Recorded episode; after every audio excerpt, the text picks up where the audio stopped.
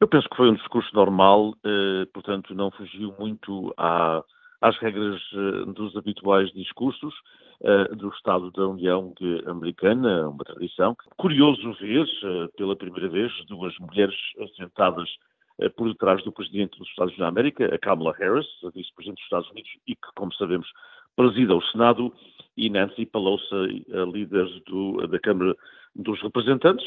O discurso em si foi, para mim, muito normal.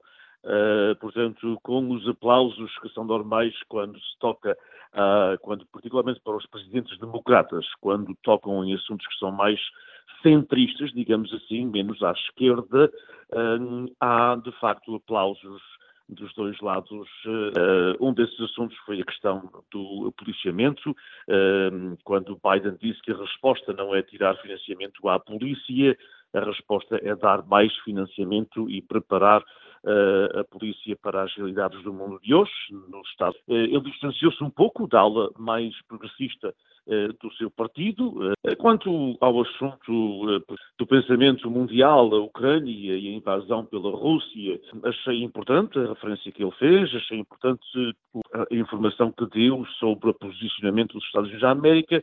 Penso que foi moderado, apesar de, da minha parte, pessoalmente, gostar de ter visto algo um bocadinho mais concreto. O único que, assunto que, em termos de agenda doméstica, que recebeu algumas, alguma contestação, muito pouco, de duas congressistas, foi a questão da imigração, quando uh, o Presidente falou, e muito pouco sobre a imigração, uh, mas ouviu-se da parte de uma e da outra construam um muro.